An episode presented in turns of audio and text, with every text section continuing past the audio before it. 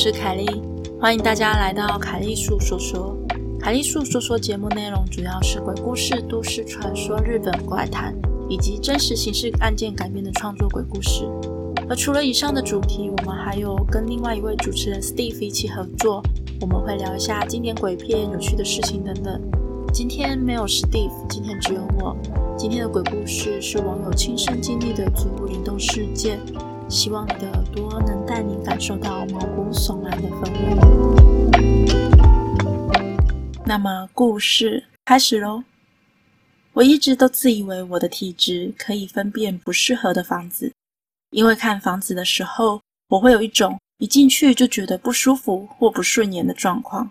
而且，我颇相信风水格局，所以即便是租屋，我也是会很在意风水。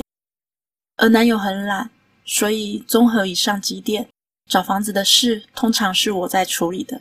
但是我没想到，这一次我却好似鬼遮眼一般，租了一间疑似是鬼屋的公寓。事后回想起来，那间房子的格局其实真的很奇怪。房子是三房两厅两卫，卫浴分别在主卧室跟客厅，两间卫浴的空间都非常小，而且是相邻的。会让人联想到是不是原本就是一个卫浴，而房东将它硬改成两间，所以导致两间的空间都变得超级小。其中在主卧的那间卫浴几乎只剩下马桶跟洗手台的空间，而主卧房门打开会直接相冲到一间次卧。也许是为了挡煞吧，房东做了一面弧形轻隔间墙，没有任何作用，又十分吃空间。从顷刻间墙到主卧门口的这个空间，他又做了一个很像衣橱系统柜。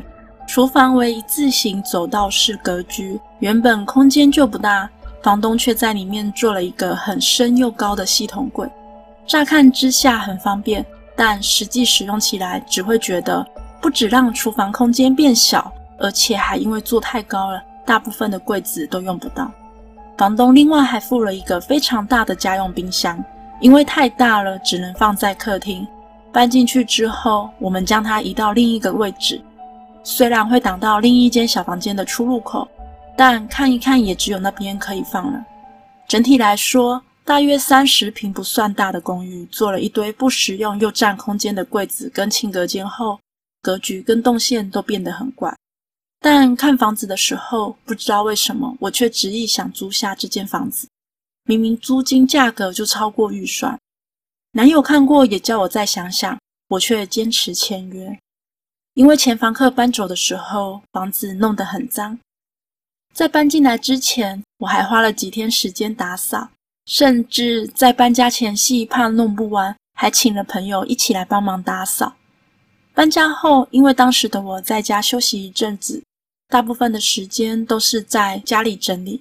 起初不觉得房子有什么问题，被冰箱挡住门口动线的小房间被我拿来当做猫房，因为想让猫咪习惯在他们的房间里睡觉，一开始都会跟他们在猫房玩耍，然后时间差不多了，我就走出房间把门关上，有时候玩一玩，我也会在里面睡着，常常醒来已经是半夜。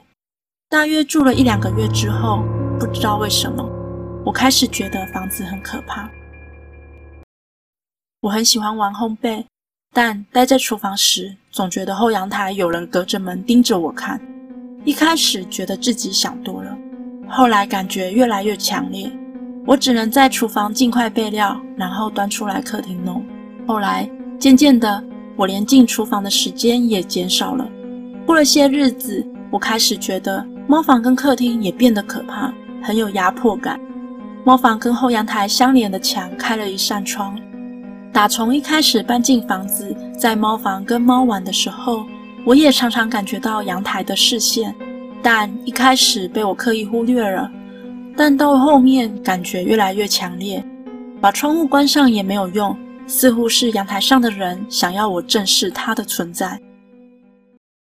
当时男友是值夜班，晚上的时间只有我一个人在家，由于害怕家里的气氛。入夜之后，我就会抱着猫冲进房间，盖起棉被，有时连灯都不敢关。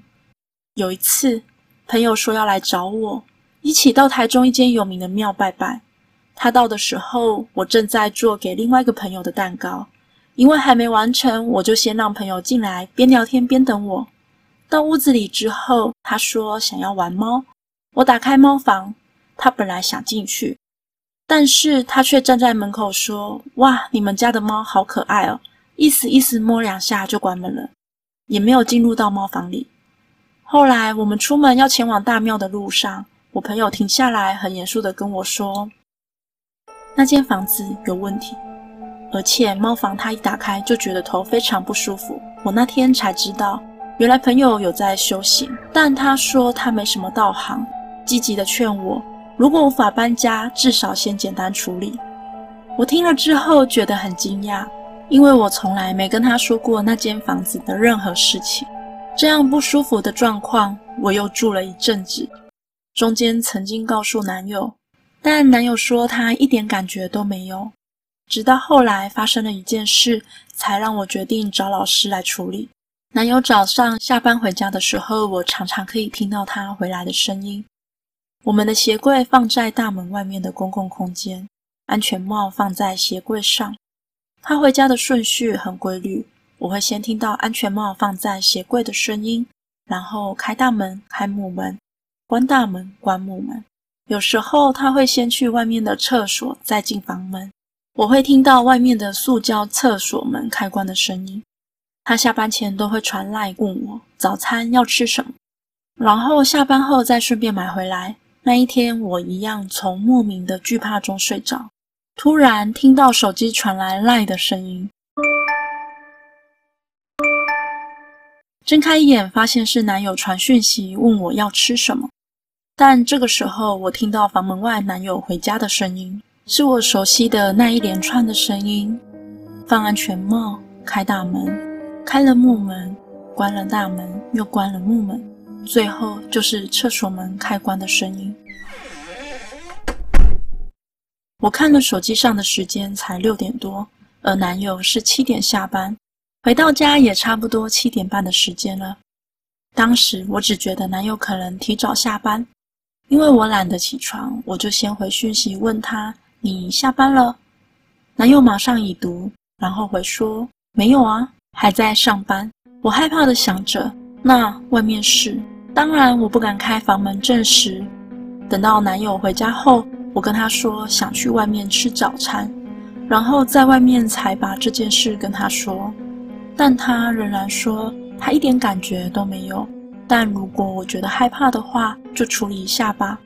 我有一位认识的老师，他帮我准备需要的用品之后，教了我使用的顺序及用法，还有进宅时要怎么跟屋里的人沟通。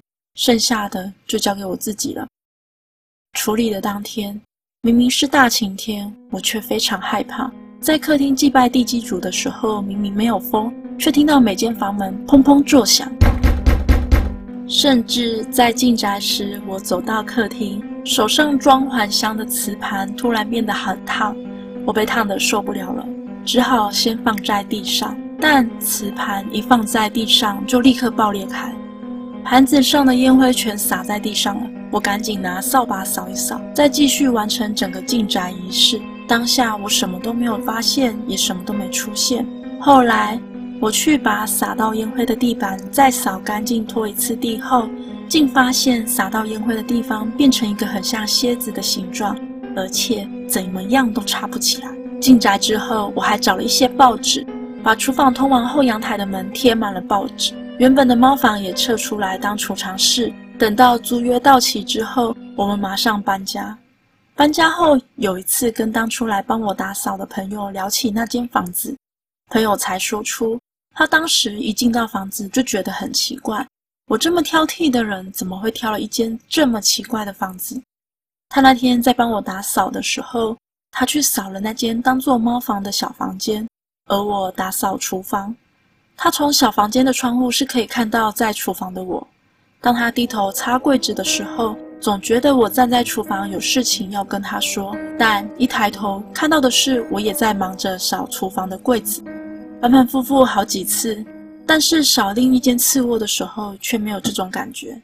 当时他也觉得只是自己想太多了，直到我跟他说起房子古怪的事情时，他才联想起来，他那时候感觉到视线，所以抬起头来看，该不会是跟洗衣机前的人对到了吧？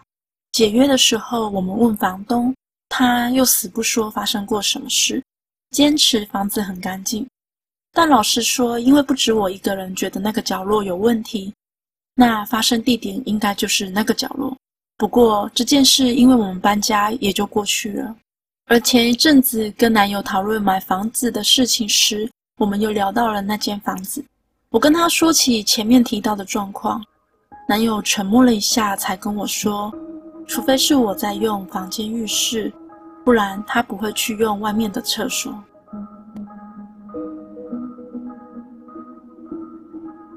故事结束喽，今天的节目就到这里喽。欢迎在 First Story 的留言区留言给我。